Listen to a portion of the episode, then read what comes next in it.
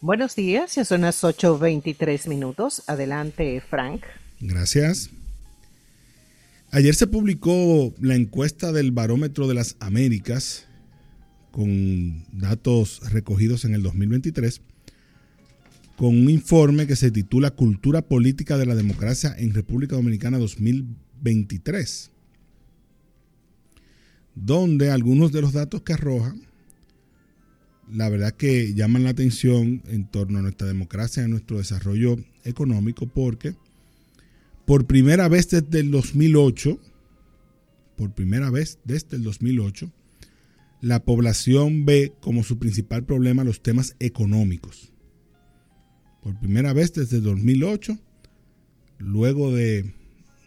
de 15 años de crecimiento de la economía, porque fuera del episodio del 2020, y de la misma crisis del 2008-2009, la República Dominicana ha mantenido un crecimiento económico constante. Entonces, desde aquella fecha no se había colocado el tema económico como la principal preocupación de los dominicanos. Había estado en, unos momentos el tema de seguridad eh, y luego estuvo el tema de la, de la política y bueno, ahora vuelve a ser el tema la situación económica. Y además ese mismo informe arroja otros datos interesantes sobre el panorama dominicano que dice que hay un cambio hacia lo negativo en el posicionamiento de la mujer en la política y que hoy en día el 41% cree que los hombres son mejores líderes políticos que las mujeres. Y hace un análisis interesante este informe sobre los roles de el hombre y la mujer en el hogar e incluso llega a analizar cómo sienten la población encuestada el que la mujer participe de actividades económicas y sociales fuera de la casa, o sea, que tenga eh, una, un involucramiento, una inclusión en la sociedad. Y dice que un porcentaje más alto de los dominicanos cree que los hijos sufren cuando la madre trabaja fuera de la casa, más que en el caso del padre. Un tema evidentemente que viene de, de la asignación de los roles de género, que se han discutido por muchos años, y que en un marco de promoción de la equidad de género y de el, empoderamiento femenino, la participación de la mujer en la economía, pues se convierte en tema de discusión. Y llama a preocupación que entre los datos que arroja el, el estudio está que cuando se le pregunta sobre la violencia hacia la mujer, el porcentaje de personas que no aprobaría, pero entendería que un hombre golpea a su esposa en un caso de infidelidad, aumentó de 26% en el 2014 a 33% en el año 2023. Es decir, ese, ese aumento se da en, en un país que tiene en la violencia de género y en los feminicidios uno de los problemas que son constantes, que se mantienen cíclicamente presentes en la opinión pública y evidentemente también en las estadísticas. Porque todos los años tenemos eh, un alto número de feminicidios, pero un mucho más alto número de denuncias de violencia de género. Sin olvidar que hay muchas situaciones de violencia de género que ni siquiera llegan a, a la estadística porque no se presentan. No, no, no se dan a conocer, no se, coloca una denuncia o una querella ante el organismo persecutor. Entonces se generaría, genera mucha preocupación y aquí el Ministerio de la Mujer debería tomar este, esta parte del informe y analizarlo a profundidad, que de alguna manera u otra la sociedad dominicana va justificando la violencia hacia la mujer, en este caso diciendo que no apruebo, pero entiendo que un hombre golpea a su esposa por un caso de infidelidad. Eso la verdad que eh, es bastante preocupante. Entonces así el, informe publicado por la Pucamaima y por la Universidad Vanderbilt, que es quien realiza este informe del Barómetro de las Américas, tiene un amplio número de hallazgos sobre la cultura política y sobre la sociedad dominicana. En este caso, esta parte de género llama la atención porque la verdad es que incluso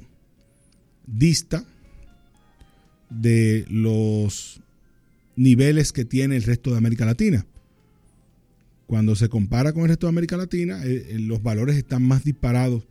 en la República Dominicana. Tanto en el tema de la, del posicionamiento de la mujer en la política como de estos temas de violencia de género, de participación de la mujer en la economía, de los temas vinculados incluso a la equidad laboral. Bueno, muchos temas ahí, sobre todo esa discusión que siempre va a estar presente del el abandono del hogar porque la mujer tenga que trabajar y el impacto de eso en los niños. El impacto que tiene la transformación del núcleo familiar en la educación de los niños. Siempre hemos dicho que la sociedad dominicana, cuando se mide en la encuesta mundial de valores, una encuesta que se realiza desde los años 80, ha visto transformar los valores que de los valores tradicionales a valores más seculares, donde antes evidentemente teníamos una eh, cercanía hacia los dictámenes que venían sobre todo de la iglesia, del mismo gobierno, del mismo Estado y de los organismos tradicionales, pero en la medida en la que la economía ha ido creciendo, la sociedad dominicana ha ido elevando su calidad de vida, su nivel socioeconómico, bueno, esos valores se van moviendo hacia valores distintos, menos tradicionales. Y, de la misma manera se van moviendo las preocupaciones de los dominicanos. Quizás en, en los años 80, en los años 90, las preocupaciones que, este, que se tenían en ese momento estaban más vinculadas a las libertades civiles. Pero en la medida en que esa sociedad ha ido cambiando, hoy por eso tenemos preocupaciones más vinculadas a los temas incluso de medio ambiente, cambio climático, a, derechos más progresistas, esa discusión del tema de, del aborto, las tres causales. Son cuestiones que hace 20, 25 años ni siquiera estaban en la, palestra, no estaban en la discusión política. Pero hoy en día están porque la sociedad ha ido cambiando, ha ido avanzando y se ha ido hasta cierto punto hasta liberalizándose. Dejando de ser, en teoría, tan conservadora, aunque eh, transitamos hacia un conservadurismo político, por lo menos. Entonces, por eso es bueno ver estos estudios, estos análisis, que tienen una parte cuantitativa y una parte cualitativa, porque ayuda a entender el posicionamiento de la República Dominicana sobre temas incluso como la discriminación racial, eh, los temas migratorios, las preocupaciones que tiene el país sobre la participación de la mujer y los jóvenes en la política, la participación incluso de los migrantes en temas políticos la victimización por la delincuencia también, eh, como los dominicanos reportan haber sido víctimas de la delincuencia y su comparación con los demás países, que ahí estamos dentro del, de la media. El Salvador resulta ser el país donde se reporta una disminución considerable de la victimización por delincuencia, que es evidente por lo que ha hecho Nayib Bukele allí y Ecuador es el que más tiene, porque tiene ahora mismo una guerra fuerte contra la delincuencia que lleva Daniel Novoa. Dice aquí que en el 2023 la tasa de victimización por delincuencia en la República Dominicana aumentó a 24% en un contexto en el que un 21% de la población dominicana considera que la delincuencia es uno de los principales problemas del país. Bueno, y así hay otros datos importantes, pero quería profundizar o, eh, puntualizar ese tema de, de la violencia de género y la mujer, porque creo que le corresponde al Ministerio de la Mujer rehacer o repensar las políticas públicas que tienen que ver con ese tema, porque al parecer, desde el punto de vista estadístico, no están funcionando, porque seguimos reportando, viendo reportes de los feminicidios y la violencia de género, pero tampoco desde el punto de vista cultural, de la apropiación social del tema, porque se está normalizando cada vez más el que la violencia de género exista. Hasta ahí lo dejamos. Gracias, Frank. Pasemos una pausita y volvemos en breve. El matutino